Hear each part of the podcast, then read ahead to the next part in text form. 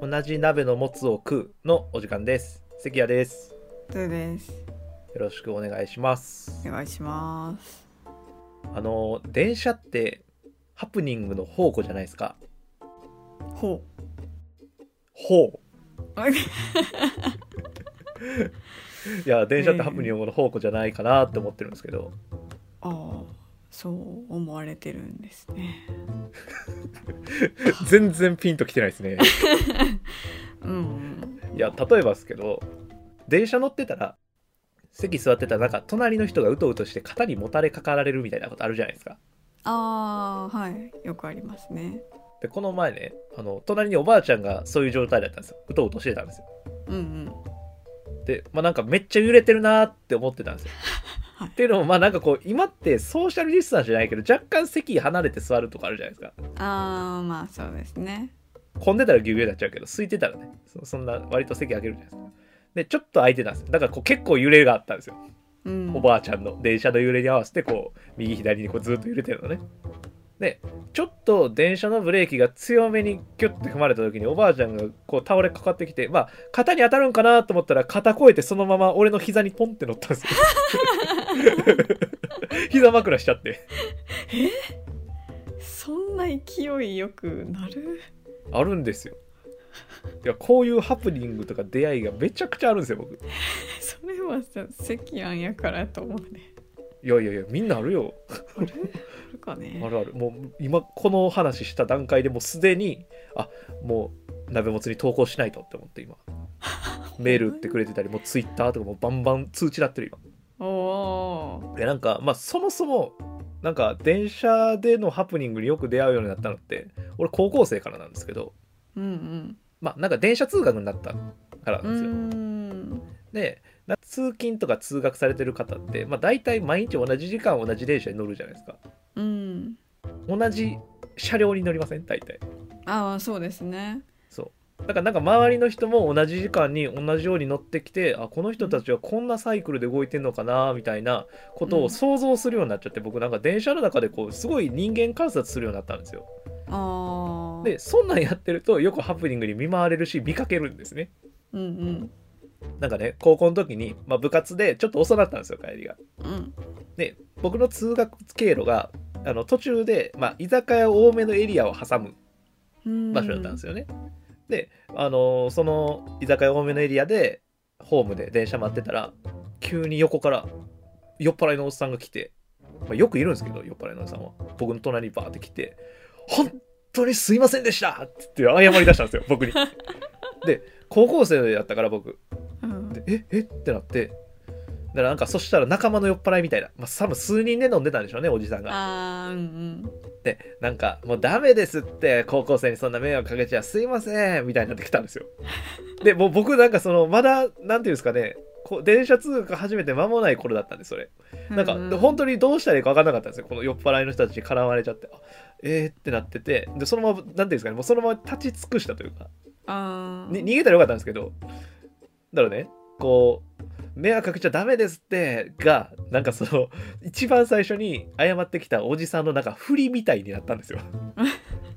そしたらさっきまでただこうペコペコ頭下げてるだけやったのにちょっと土下座モードみたいに入ったんですよもう膝つき出したんですよ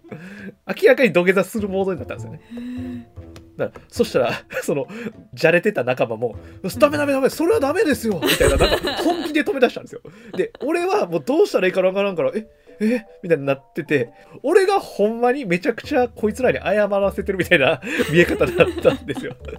ちょもうやめてくださいもうみたいなでもうほんとすいませんほんとすいませんとか言ってちょうどそれやってる時にブーンってホームに入ってきて電車がでもずっと謝ってるんですよその間もほんますいませんほんますいませんみたいなでもう俺どうしたらいいか分からんけどもうとりあえず帰りたいから電車乗ってでピシューって言ってこう閉まってる間もずっと謝っててで閉まるじゃないですかで電車動くじゃないですかもう周りの目がもう何やこの高校生何したんみたいなもうそんな高校の時結構ありましたねえー、めちゃめちゃおもろいな。酔っ払いに絡まれるエリアだったんですよねうわーまあ大変ですねそれはそれで。大阪やからっていうのもあるかもしれないけどね、うーんまあ、おじさん系もう一つ言っとくおーお願いします。あのめっちゃ短いんやけど俺おじさんに壁ドンしたことあるんよ 電車の中でわかるなんかさこうぎゅうぎゅう詰めになってる満員電車とか乗ってる時に こうそれこそ急ブレーキキーンってかかってなんかこうみんな揺れるとかあるやんどっちかっていうとそれ横揺れが激しかったのあでその時に目の前にいたおじさんにこうドンって壁ドンして なんかロマンスが始まりそうになったっていう話ーえその目の前のおじさんは「えとかはならんかったいやえってなってた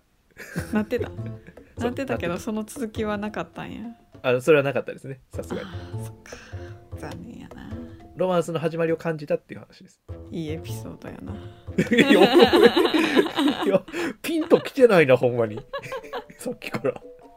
いやいやいや面白いなと思ってる本当ですかはいあじゃあねまあこれは面白いとかじゃないですけどまあなんか結構不思議なこともいっぱいあってうーんこの前なんか電車乗ろうと思ってうんこうドア開いて入って座ろうかなと思ってなんかドンってちょっと空いてるエリアがあったんですようんうんなんかたまにあるやんこう他の人座ってるけどうんここ座ってないみたいな、でまあなんか座ろうと思って座りに行ったら、えっと、その奥の方に座った女性の人が急に僕に喋りかけてきたんですようんで「あちょっとあのえっと」とか言ってなんか指さしてはるんですようんその席の方空いてる席の方をで「え何何?」と思って見たら手のひらぐらいの殿様バッタがいたんですよで殿様バッタってめちゃくちゃでかなるんですけどめちゃくちゃでかい殿様バッタがそこにいたんですよはあってなってここ都会やでと思っていやめちゃくちゃ都会の駅やったんですけどなんでと思ってでもうなんか要はこう周りに座ってる人たちはその殿様バッタが怖がってそこのエリアだけ空いてたんですよはいでその女の人が僕がもうほんまにトロザーバッタの背にして座りそうになったんであのと止めてくれたんですけど「あーすいませんありがとうございます」とか言ってで僕虫全然大丈夫なんでそれで帽子でペッて捕まえてそのペッて放り投げたんですけどおおで「おー」みたいないやほんまにミーマリモさんの「おー」みたいな周りだってでもそうなっちゃうとさっきの高校生の時の話じゃないけど恥ずかしくなるじゃないですか周りの目が結局俺違う車両行って違う車両どこも空いてなくて座れずに帰ったっていう話ですいやでもちょっとした勇者になれましたねそうあの電車ではちょっとした勇者になれるっていう話ですあーいい話やくそこいつ全部それで乗り切ろうとしてるなんてやつやいやまだまだあるんですけどお おまだまだあるんですけどとか言ってあのーまあ電車って外国人の方も結構乗られてるじゃないですかうんこれも高校生の時だったと思うんですけど電車で座ってたら隣の人にポンポンって肩叩かれててか肩叩かれたりせえへんのうんせえへんよさっきみたいにこ う女の人にこう喋りかけられたりさおじさんに壁ドンしちゃったりとかないのないないそうなのいやんでねごめんねってなんかって話はめ出しちょっと途切れたけど、うんまあ、その電車乗ってたら肩トントンって叩かれたんです隣の人にだうんうんからパッて見たらそのメモ書きみたいなの渡されてうんで見たらおそらく中国語でなんか書いてあるんですよもでどうもどこどこの駅に行きたいとかなんかニュアンスが書いてあってううんで困ったなと思って別に中国語とか分かんないんででもまあ漢字やからニュアンスは分かるなと思ってうんだから漢字で「どこ」みたいな「どどこ行きたい」とかななんとなく雰囲気の書いたんですよね。うんでペッて渡したら駅名とか場所名とか何個か書かれて書いてあってああここに行きたいんやと思ってで僕絵描いてこういう乗り換えみたいな書いてあげたんですよ。うんだから「シェイシェイ」って書いてきて うんうんっていうなんか筆談をしたことがあるんです よ電車の中で。へえなぜあえてセキアに渡したのかなんやろな顔の雰囲気とかやったんかなまあそうなんかなめちゃくちゃ喋りかけられるってのはちょっとあるけどな異常に喋りかけられるかもあー話しかけやすい雰囲気のなんかそういう空気を出してるんやろねなんかうんまあこれバスの話にもなるんやけどうんまあ、考えさせられた、まあ、考えさせられたかなうん沖縄に一人で旅行に行ってたわけの話じゃないけどうん沖縄って沖縄時間がやっぱ流れてるやんうんすごいこうやっぱのんびり時間が流れてるからこうバス待ってたんやけど普通に30分遅れてきたんよ でも遅いなと思ってまあ別に急いでもないからこっちもうんまあいいやと思って、えー乗ったんやけど、まあ、バス大きいんやけどうん前の方の席に2人おばあちゃん座ってたんだようんめっちゃ喋るんやバーってめっちゃ楽しそうに喋っててでなんやったら運転手さんとも喋ってんのう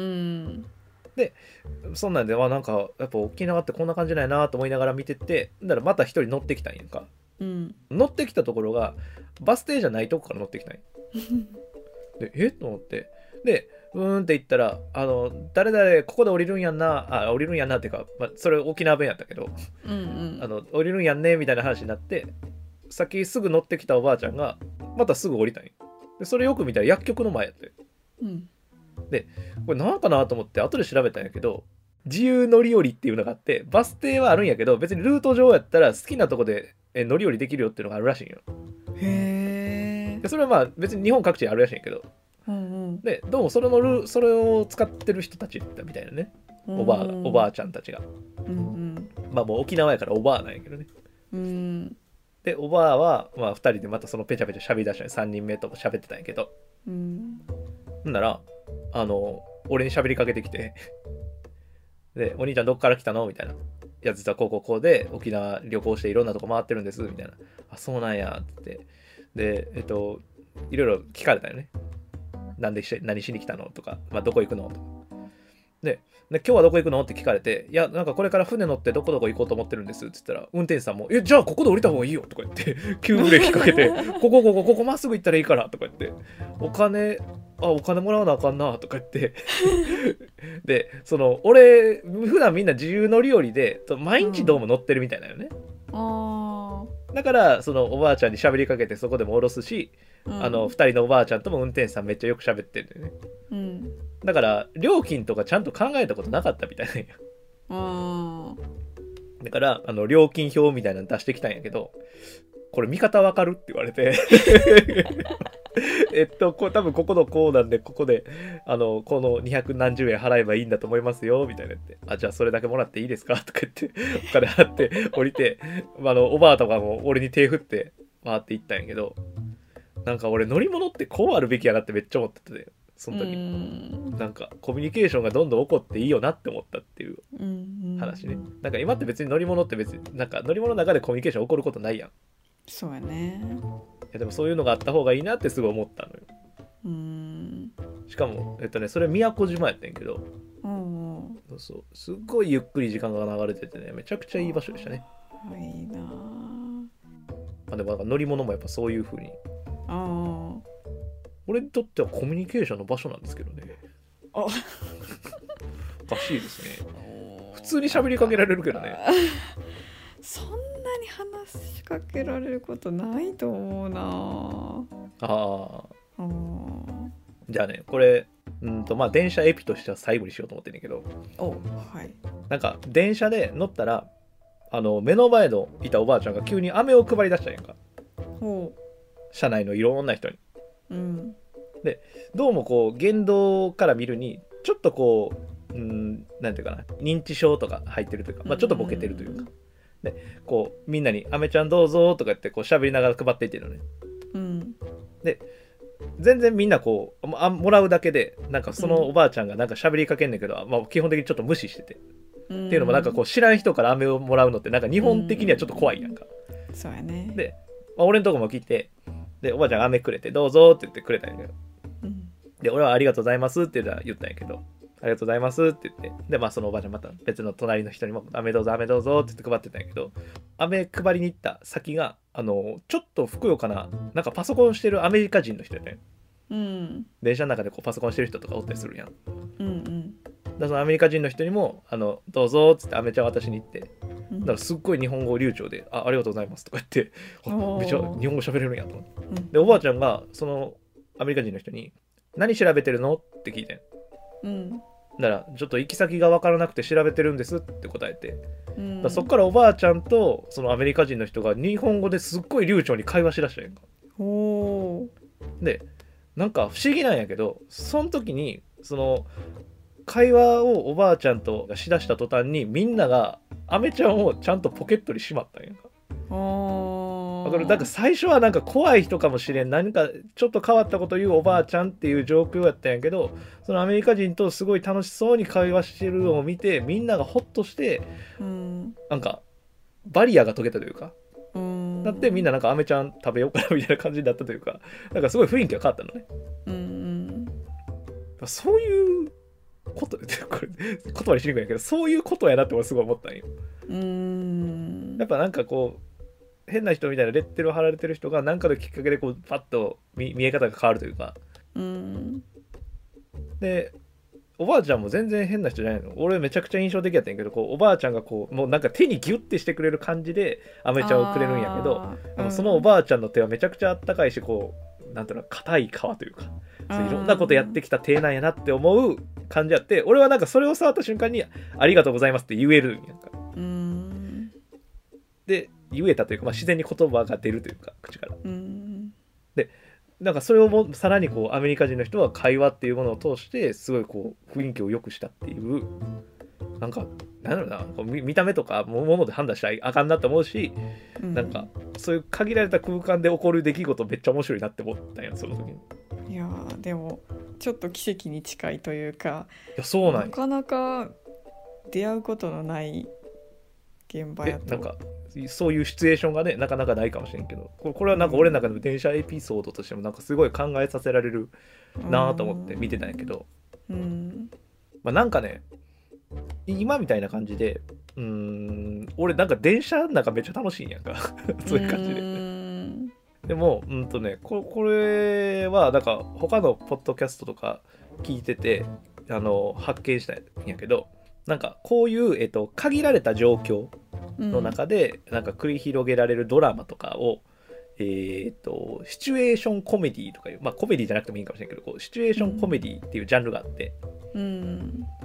でまあなんかコントとか多分そうなんよねうんで俺めっちゃコント好きなんやんか、のまあ、キングオブコントとか見て空気階段とかめちゃめちゃ良かったなと思ってんねんけどうんそうそうなんかそれめっちゃ好きやなって思って多分なんかそういう状況なんよね電車の中ってきっあと。ーまあ、要はこう乗り物っていうなんかうん仮説的やけど、えー密室空間なんかこうそういうシチュエーションを作り出してて他人と一緒にいろんな人がいるっていう状況そのものがなんかコントとか演劇みたいなこう舞台みたいなあーなんかそういう状況なんかもと思って面白って思ってうんやっぱ、やっぱり人間って面白ってなった よリュウグになったんですねデスノートですね、うんう、んあとね、まあ、ちょっとこれだけ話すんやけどうんなんかこのシチュエーションコメディってことは俺知らんかったんやんかう んまあ、コントっていうのは知ってたけどシチュエーションコメディっていうのは知らんかって、まあ、これってもともと外国のなんかドラマとか、うんえー、となんか違う言い方やとシットコムっていうんやけどいうらしいんやけど、っうんていう話を俺よく屋根裏ハンドトリップってポッドキャスト聞いてるんやけどうんその屋根裏ハンドトリップさんが言っててうんうん全然俺が見てない一応タイトルで言うと,、えー、とビッグバンセオリーとセックスザ・シティキャスト不仲説っていう回やったんやけど俺両方見たこともないしあのあ外国外国のドラマ一個も見たことないんやけどうんうんなんか全部聞きたいなと思って俺今屋根裏ハンドドリップ全部聞いてんねんけどそん中でそそん中でその、えー、とシチュエーションコメディについて語られてたんやけどほうそほうのほうその中で日本のシチュエーションコメディについてっていうことについて話してる回でうんホームルーム、まあ、正確には HR っていうドラマがあんねんけどその話をしてたんやけど、うん俺それ聞いて「はあ!」っつって一人で感動したんですよ。へえなんでこれリスナーさんもう知ってますこのホームルームっていうドラマズーさん知ってるいや知らないですこれね俺が人生で唯一、まあ、これ全23話なんですけど全23話オンタイムで見た唯一のドラマなんですよおおなんか録画とかね今もうできちゃうからろ録画して見ちゃうことも多いんですけどこのドラマだけは唯一全部オンタイムで見たっていうドラマでただこの、えっと、放映されてたのがですね2002年の10月から2003年の3月まで、えー毎週水曜日23時から23時半だったらしいんですよ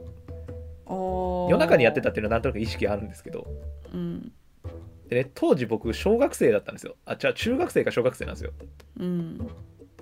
だからねそんな23時まで起きて30分ドラマなんですけどそれを見てるやつなんて友達に誰一人いなかったんですよいないですよねそううんでうーんなんかめちゃくちゃ面白いなと思ってて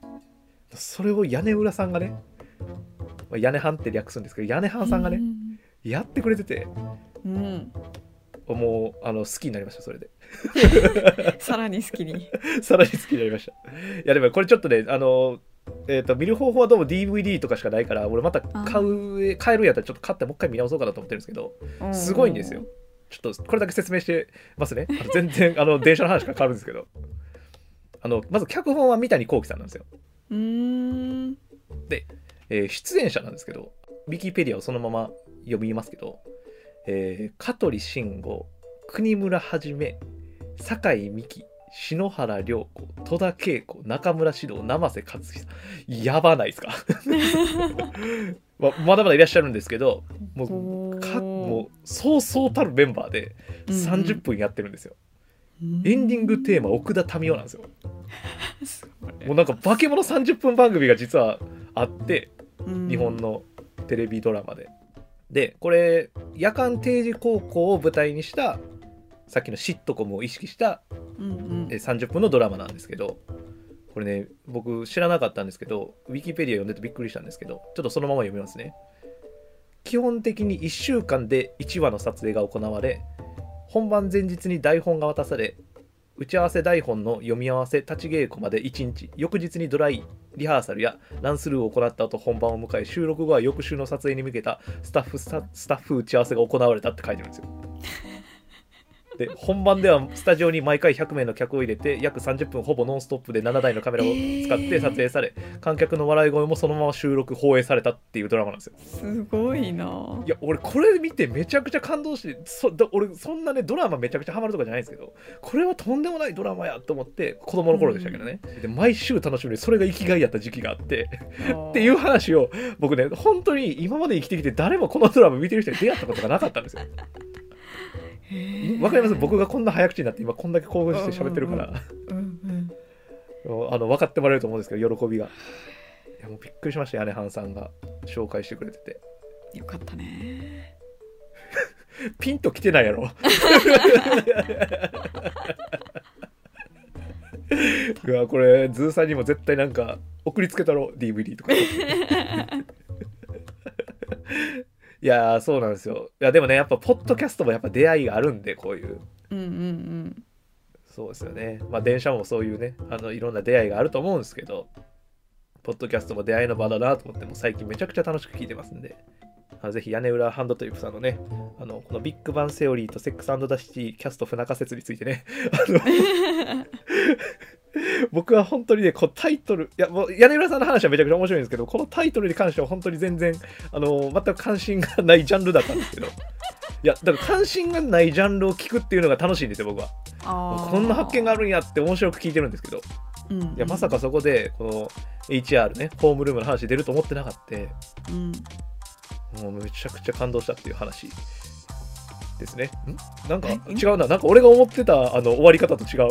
う 俺電車っていいよねっていう話で終わろうと思ってたのに、変まあ、わあったの電車っていいですよねうんうんそうやねはいということで はいどういうことなんです よ。